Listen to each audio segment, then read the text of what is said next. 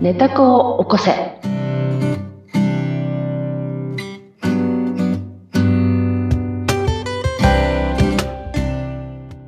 皆様こんにちは。えー寝た子を起こせの秀香です。はい、そしてご一緒するのは水野ゆきです。ひでかさん、今回もよろしくお願いします。はい、よろしくお願いします。さて、もう4月も中旬を過ぎまして、はい。お花のリレーがですね、そうえーそうですね、2月の梅から始まって、うん梅、そうねうん桃、うん。桜、うんそろそろ、えー花水木とかにね、うん行くかなっそうですてねいった時期になってきてますけれども、うんひでかさん、お花はどんなお花が好きですかあら、お花の話。ん。お花はね、私、チューリップが好きでございますの。ちょうど時期はいになりますね、そうでこすのね頃がね。そうですね。あのね、じ地のね、ところなんかもね、まだチューリップ咲いてるところもありますね。うんうん育ててるんですかもう終わりなはい、毎年、あの、ベランダチューリップでございますけれども。あらベランダチューリップでございます。あはい。ー育てております。ちゃんと球根を買ってきて、おー、球根を買うんですけどね、今年ね、うん、オランダ製のを買ったの。ちょっと、オランダ製威張って。なんか本場っぽいそう、ですも本ん場、ね。本場っぽいでしょ本場っぽいそうそううんちょっと花びらがね、チリチリってなってるのちょっとおしゃれじゃないですはか。あら、これ素敵と思って、うんでもダメなんかね、ちょっと、ちょっと弱いというかね、日本の気候に合ってないのか私に合ってないのか。20球植えたけど、半分ぐらいああ、うそんう。ですか。そうちょっと寒すぎたのかもしれないですよね、今年冬が。あ。そういうことわかんないですけどそういうこと詳しくないんだけど。あうら。んみぞちゃんはどんなお話好きですか私はガーベラが好きで、あガーベラのー、ん。何年か前に買ったのがあるんですけど、うんうん。えーっと、だいぶカレカレえ に花からすの得意なんですよ。いや、ごめんなさい。ガーベラって、うんずっとそれって、もう何度も何度も花咲つくの。あのー、へは鉢植えか、もしくはまあ地植えにしてもいいんですけど、地植えでも咲くの花。咲きます、す咲きごいます。あの、ちゃんとそ知らなかっ、たちゃんと育てれば咲くんですけど、私、あの、2年ぐらいは咲かせたんですけど、3ごいじゃ年ない目でぐすらいかから、手入れが行き届かずすごで、もう今、カレカレになってる鉢が一つありますが。そうなんだ。それは知らなそうかっなんた。ですよ。あら、ねえそれは素。敵。うん、で難も、しどい。難しい。うなんでしょうね。あの、うち母も結構花好きで、母はは毎年咲かせてるので、でわあ私もできるかなと思ったら、無理でした。無理。 あら、その時にまたほら人体実験よ。あ、そう自己需要感よ。 そうだ自己需要感そうよ。そうよ悲しい私を抱きしめて。そうそうそうそうそう。ガーベラの花がそうそうそう塩塩だけど、でも大丈夫。雪柳は満開だからってそ思ういなそがうら過そうそうそう。ごしていきたいとそ思う、います。また、また植えればいいわっていううね、んそしてあそうのできないことはもう母に任せようかなみたいな。咲いたあーまあねガーベラの鉢を借りてくるみたいなね。そうそうね。だっうんて、プロがやったらもう完璧だしね。そう。めでるってことは一緒だからね。そうです。ねでもやっぱりこう、お花見たりとかすると、うんあの、心が華やぐというか、落ち着くというか、うん目に入るものってやっぱり、うん心、の奥になんか響くものがうんうんうんありますよね。あ、のね、2000年前に生まれたイエス・キリスト様もおっしゃってましたね。あの、鳥や花を見ろと。あの、美しいね、あの、着物をまと、色をね、まとった、ね、咲き誇る花をねうん、あの、綺麗な鳥を見なさいと。あなたも同じなんですよっていう言葉が確かあったと思いますので、。多分それを、あの、感じられるね、植物なのではないでしょうか、お花は。好きなお花はねなるほどね。自分と同じ波動のものが好きだと思うからね、多分。あ、うん、そうなんですね。うん、って、じゃあと信じてるんですけどね、私は。ひでかさんはう、んうん。あチューリップと波動が合ってる。あ、じゃあチューリップはどんな、あれかしら、 どうかしら。波動ですかああの、どんな意味合いかしら、チューリップあは。の、いろいろね、花言葉がありますもんね。あ、花言葉ね。。チューリップどんなチこュとーリかッしプらの花言葉はね、うんうん思いやり、博愛。あら、博愛。いいわはい。なので、このあたりと、ひでかさんは波動が合ってらっしゃるということで、まあなん、なんかでも、納得できますね。あ思本い当やり、博愛。うんうん。うん嬉しい。そんな風に言っていただけるなんて。ねえ、皆さんガもムラせ、ガムラですかごめん話進めようと思ったんだけど、今。 ごめんなちゃい、ごめんなちゃい。 いいですよ。じゃあ、ガーベラも調べてみましょうね。ガーベラの花言葉は、うんえー希望、辛抱強さ、ああ、辛抱強そうだ常にな。全身だそうです。はい。うんあんなに可憐なのにね。うん。やっぱ辛抱強くないと咲かないんでしょうかね。可憐で素敵だけど、やっぱりそういうことなんですかねね。希望があったりとうかんするみたいですがね。まあ、花にもいろんなこう、ね、花言葉があったりするので、皆さんもぜひ、ちょっと調べていただいて、面白いですね。自分の花のね、その波動がどんな風にやってるのかを調べていただくのもいいかと思います。ね面白いですね。楽しいですえねえ。うん、お花綺麗な季節ですからね。これから藤も咲いてくると思うのあ、で。そうね。で藤も綺麗よね。ぜひ花をめでながら、寝た子も喜ばしていきましょ本当にそうしましょう。う。はい。はい。うんさあ、そして本題に行きましょう本題ね。ですそねろそろ今日は、えはい前々回とあれですもんね、自己肯定感であったりとか、それから自己需要がやっぱり大事なんだよ、とはい。いうところのお話をいただいてきましたが、まうあんちょっとそ、れにつながっていくようなうんはい。はい形の今日はお話になりそうですかね。そういうふうに考えてきました。今日はですね、あのー自己需要感を高めるのの、ちょっとふおまけの話、はのい。仕事は他人に任せるべしっていう話をですね、ちょっとしようかなと思っていて、あのこんなふうに思い出したのは、私も本当最近でね、はあい。のー仕事を他人に任せるなんていうことはですね、あのーあってはならないことだったんですけ ど、私の自己肯定感の中ではね。うんうんうん自己肯定感を高めるのは超得意だから、はい。えーその中ではですね、そんな仕事を他人にね、やってもらうなんてとんでもないと。うん。ところが、えっと、自己需要感を意識しだしてから、これが結構できるようになってきました。うーでん。できるようになって、副産物も生まれてきました。っはい。ていう話。えっとね、あのーなぜね、その仕事って全部だどうして自分でやれって誰が決めたのかなって、今は思うんですよね。うん。うんで、なんで、なぜならば、その、ひ私も多分水野ちゃんもそうだと思うんですけど、うん人に頼むときってめちゃくちゃ罪悪感ありませんあります。あるようね。ん。めっちゃある。それしかも自分の体調が悪いときに頼むことほど罪悪感ないですかありますね。ありますよね。申し申し訳ない。申し訳ございませんって。うんうんあれってどうよと思うんですよ。うんだって体調悪いんだから、サボってるわけじゃないんだから、責任を押し付けてるわけじゃないんだからって。ええ。分かってはいるけど、そうやって謝るでしょ、なんでって言ったら、自己管理力が足りなくて申し訳ございませんってお詫びしてるような感じそうなんです。わかります。ねえ。うんこれ、これややめてみませんかっていう話ですね。うん。そこを手放す。手放す。うん。じゃあ逆のパターンで。うんもしお友達、あるいは会社の仲間がうん体調が悪くて手伝ってくれって言ってきた時に私たちってどういう対応してるかって話なんですよ。うん、うん。うん。もう自ら手伝ってあげたいって思ってない思いますね。思いますよね。はい。率先してっていう。率先してって、うんだって体調悪いんだもん、悪そうだもん、うん無理するなよって、帰ってよって言うでしょって。うんうんそれなのになんで自分では自分のあれをね、頼めないのかって、どう、一体どういうことなんでしょうかって、こうあー考え、考えてみて実験をしてみました。はい。さあ、あの、私のですね、あの、母はですね、私を特別なお嬢様に育てようと、画策をして失敗した人なんですけど、うん 私の母はまあ本当厳しくてですね、他人に1ミリたりとも迷惑かけるなっていう人だったんですよ。だから、人の先を1個見るのは当たり前。2個、はい3個見て、うん。大人になれば4つ先見ろ、みたいな、そういう人だったの。の。だから、まあ、児童は時代背景から言ってもね、まあ、私たちの親世代ってみんなそうだと思うんですよね。苦労して、戦争を超えてね、育ってきた人たちだから、それが当たり前でね、来てる人たち。で、で、自分たちの子供には、あの苦労はさせたくないと思ってるから、自分たちが生きながらえてきた知恵を最大限、最大限化してしつけてきたわけですよ。だけ、ど、私は、前もちょっとこの話しましたけど、インドの鉄人が言ったね、うん哲学者が言ったね、一人では人間は生きられないのだから、うん人には優しくしようねって言った言葉の方が腑に落ちていて、うん迷惑をかけるなじゃなくって、うん人は、一人では生きられない。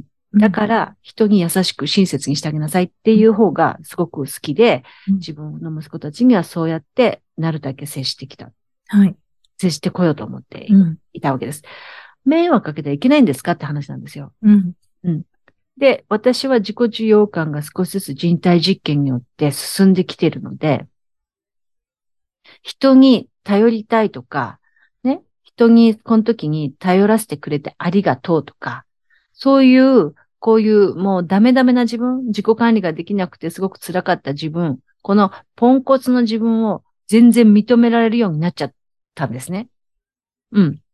うんだから、自己需要が進んで、うん。体調が悪いです。手伝ってもらえませんかって、本当に罪悪感がすごく薄れた状態で頼めるようになった。そそうすると、うん。受けてくださる人たちは、ほら、私と、私と同じ波動で、うんいつも、マルスが全然喜んでやってくれるわけですよね。ええ。でも、本当にありがとうっていう感謝の気持ちが爆上がりして、うん。本当にありがとうって、ますますその人との絆が強まるような感じおお、うん。がしていると。うんこれいい循環になってますよいい循環ねに。そう。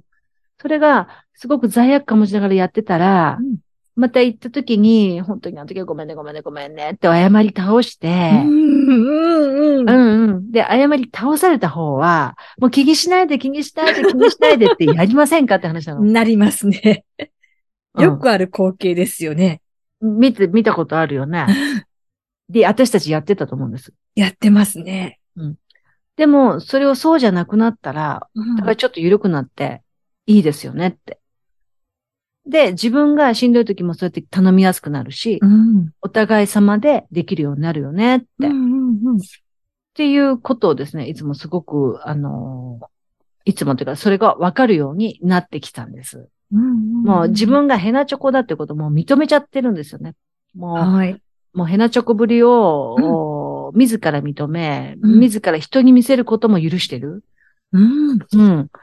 だからもう、なんか、今まで恐れ入りますかとか、ご面倒ですか、とか、恐縮ですかとか、うんいつももう下げて下げて下げて掘り下げてる人あ、違う、掘り下げる、なんて言うんだっけ頭を下げてる人そう。自分のこうぐーっとね、あのー、そうそうそううんステータスを下げていくといあ、うんでしょそううかそうね。そうそう、はないんていうの、うん、頭を下げて、うんなんてうんそういう、こういうのではなくってうん、本当にありがとうと。うんうんこの私がね、不安だからうん、えーこれを助けてくださいって言えるこの依頼ができるっていう自分がものすごく安心だし、ものすごく、励まされる。うん。これ頼めるんだっていう。うん。うん。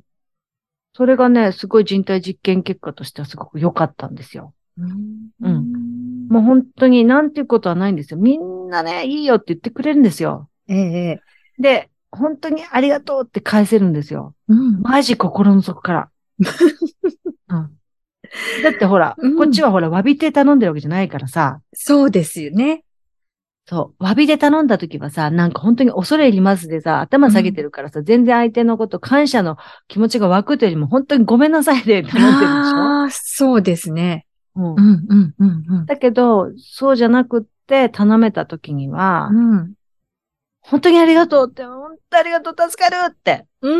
うん。っ本当友達出てくれてありがとうってなる、なったんだ。です、なってるんですよ。うん、うん、だから、あの、そういう自己需要感を満たして、人間関係もそんな、なんていうかな、こう、丁寧すぎずにいけるっていうことができるっていう、これがめちゃくちゃいい発見だったんですよね。うん。あの、前回のお話にもね、やっぱり通じてくると思うんですけど、はい同じ行動をするにしても、うんやっぱりこの自己需要感っていうところが、しっかりとこう、なんていうのかな、満足、うんニコニコしていれば、はいうんうんうん周りへのこの波及力っていうのが変わって、変わってくるんですね。強くなっ。変わっていいものが伝わるし、いいものが返ってくる帰っっててくいう。ると。うん。もうこれは自自己需要感を高めなければ、うんもったいないですね。そうなの。もう。もったいないお化けが出ちゃうったいないお化もったいないお化 け。出ちゃう、本当に。本当。そう誰も、だって、この自己需要感って誰もできる人はいないんですよ。自分で自分ししかかででききなないですもんね。うん。で、あの、時間もそんなにかからないですし、そうです、そうです。お金もかからないです し。。そうなんですななんかね、なんでね、そんなにね、恐縮してへりくだって言わなきゃいけないのかっていうところに自分の罪悪感がめちゃくちゃ感じられるわけですよ。うん、うん、うん、申し訳ありませんがっていうところにね、うん。うん、あの、ものすごくなんていうのかな。自分を痛みつけてるような、うん、うん。あの、感じがうん。あの、しちゃうんですよね。うん自己需要感が高まってきたら、今まではそんなこと、もう思ったこともないのよ。当たり前だと思ってるからやっててきたけれども、ええ。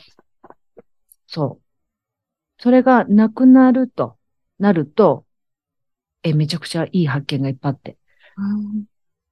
でこれ、また裏返しでね、話すとね、違う、逆パターンの悪い、悪い話で話すと、ん例えば、こういうこともありました。あの、逆パターンねうん、悪い方なんで、えっ、と、すごく、あの、上の仕事をしてる人がいて、ある方がいて、その方が、うんと、体調やっぱり悪くてね、うんで、悪いんだけどって言って頼んでる姿を見見てたんですよ。うん。あの、私の前にいる方にね。で、その時に私は人体実験してるから、その方がどういう波動、波動というか、どういう意識でやってるかって観察しちゃうんですよね。うん。今、すごく。たら、方や上司だから、うん。もう頼んで当然って思ってるわけですよ。その、うん自分が体調悪いからやってほしいって頼んでるんだけど、当然と思って言ってんのね。うん。で、頼まれた方は、すごい不機嫌なんですよ。うん。そう。あの、そういうのって、うん私も経験ありますけど、あ、はいはい。皆さん多分聞いてる方もあると思うんですけど、うんうん伝わりますよね。伝わ特ってに上からのものっていうのは、そう。あ るの。これ、多分逆のパターンだと思っているんですよね。そうですねうんそう。それを言って、その、だから逆をやればいいんだよって思えばちょっとできるかなと思うんですよね。うんあの、そうなんですよ。当然と思って言われた時の、二人のその、なんか、心の中の、うん。なんか、オーラ、オーラっていうの、なんていうの、うんその、わかり、感じ、そうう、わん、うんかるじゃないですか。で、すごく険悪な感じなわけですようね。ん硬、い感じにね、うん見えるわけですね。それで、なんか、その人が休んでる時にもさ、仕事しててもさ、なんかやりたくなさそうな感じでやってるんだよ ね。うん。まあ、それは、まあ、やりたくなさそうって言ったら、ちょっと失礼かもしれないけれども、うん。ね、組織的に言えば、上の人が、定石が頼んだものは当然っていう意味で言うわけだかうら、んうん。まあ、組織上はね、そんなの体調悪かろうが悪くなかろうが、し頼まれたことはやれよって業務命令だっていう感じなんですようね。うんん。そう。でも、それこそ、うんそれこそなんですけどね。うんそれこそ、申し訳ないけどっていう言葉が必要だと思うんですよ。うんうんううんん。多分。うんうん。そう。そうすると多分違う感じになると思うんですよ。ねえでもそう、言葉って本当に不思議で、あの、ネタっ子の、なんていうのかな、機嫌が乗るんですね。あ、乗る。めっちゃ乗、乗ります。気がつけば気がつくほど乗る。同じお願いしますでも、そうそこにネタっ子の魂が乗ってくるそとう、い乗うる。か、それをし、それを確信すればするほどすごく注意が必要ですね。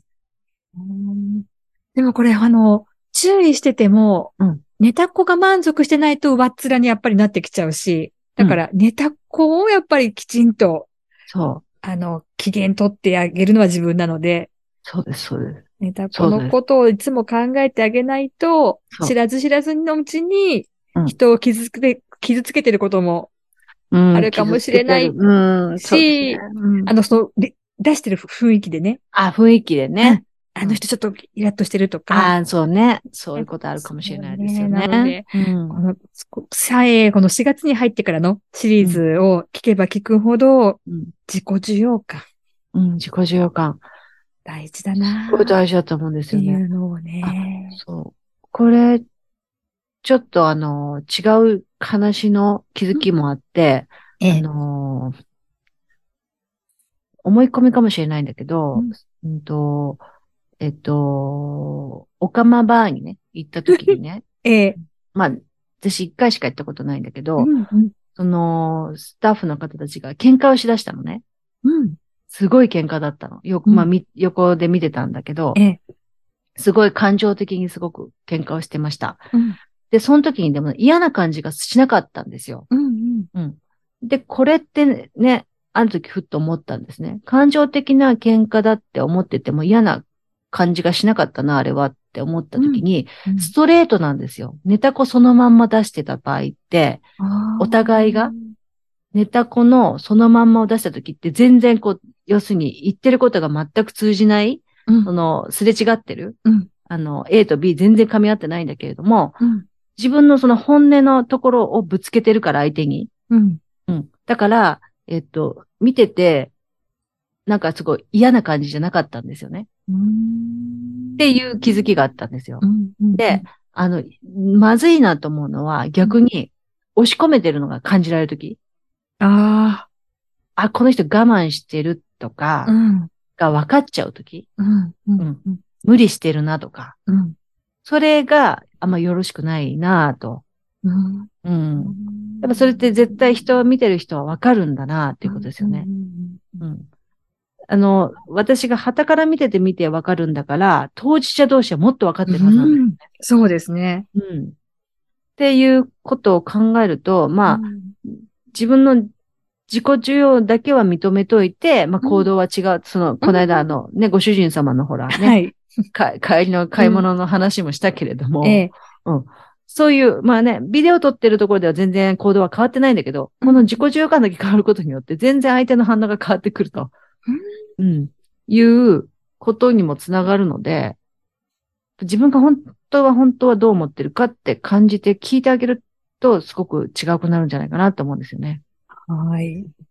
自己需要感。ここを満足させるのはもう自分自身で、うんそこが変わると、うん随分周りも変わってくるっていうのね、もう前回から引き続き、またこれよく伝わるお話だったと思います。そう、だからひね、仕事をね、人に頼んで言うことを罪悪感感じないっていう実験を。 うん、はい。そうそう。うん。